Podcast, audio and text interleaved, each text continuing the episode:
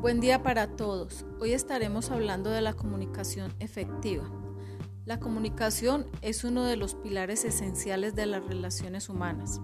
Veremos entonces las técnicas de expresión para una comunicación efectiva, teniendo en cuenta que para que nuestra comunicación sea efectiva debe ser clara, concreta, concisa, completa y coherente.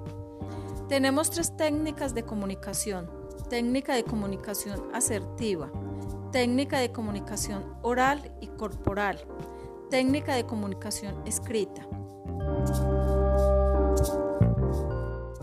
Vamos ahora a desglosar la técnica de comunicación escrita. Esta técnica puede ser por medio de carta o correo electrónico. Debemos tener presente que toda información tiene una estructura. Inicio, contenido, cierre.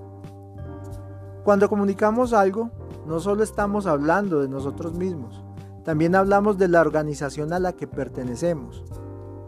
Por ello es muy importante tener en cuenta la ortografía y el vocabulario que se utiliza.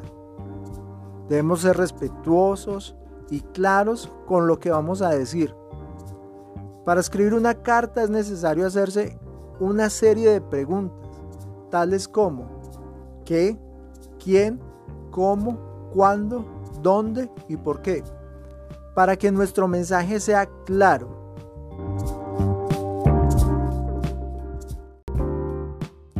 La carta como tal lleva una estructura que inicia con lugar y fecha, encabezado, cuerpo, saludo y despedida y firma. El lugar y fecha indica dónde se encuentra la persona que envía la carta y el día que la escribe. Encabezado es la oración con la que se empieza una carta. En ella se saluda al receptor invitándolo a leer el contenido de la misma. Cuerpo es el texto principal que se desea comunicar.